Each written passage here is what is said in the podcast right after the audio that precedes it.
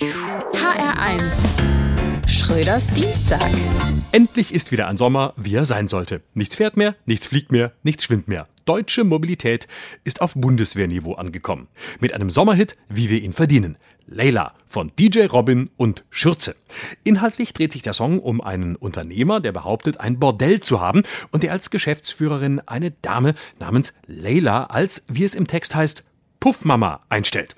Und er gibt ihr positives Feedback. Sie sei schöner, jünger, geiler. Soweit so emanzipiert. Ein Mann macht eine Frau zur Geschäftsführerin und das im männerdominierten ältesten Gewerbe der Welt. Ein Song, der potenziell auch zur Enttabuisierung des Prostituiertenberufs beitragen könnte. Da sollte doch Claudia Roth zum Feierbiest werden. Ja, hier werden sogar die einst von alten weißen Männern als unattraktiv verschrienen Puffmütter, in der Regel alte weiße Frauen, zu jungen Frauen, denn Leila ist wie gesagt jünger, schöner, geiler. Hier wird also gerade der jungen Generation vorgeschlagen, direkt einen Vorstandsposten anzustreben und sich nicht erst langsam im Puff hochzuschlafen. Weder in Würzburg noch in Düsseldorf darf der Song gespielt werden. Vermutlich zu woke. Und die Wiesenwirte unterschrieben schon eine freiwillige Selbstverpflichtung. Leila darf nicht aufs Oktoberfest. FSK 18. Kurz, der Retro-Trend ist nicht aufzuhalten und wir bewegen uns direkt wieder Richtung Biedermeier.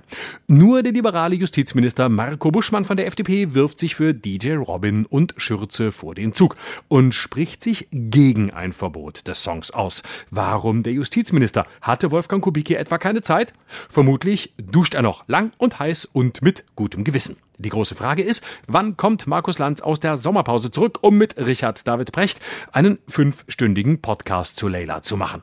Wir können also sagen, die Worte jünger, schöner, geiler reichen schon, um den komplett korrekten aseptischen Anstandszirkus Volksfest zum 0,0 Promille Event zu machen. Schröders Dienstag. Auch als Podcast auf hr1.de. HR1. Genau meins.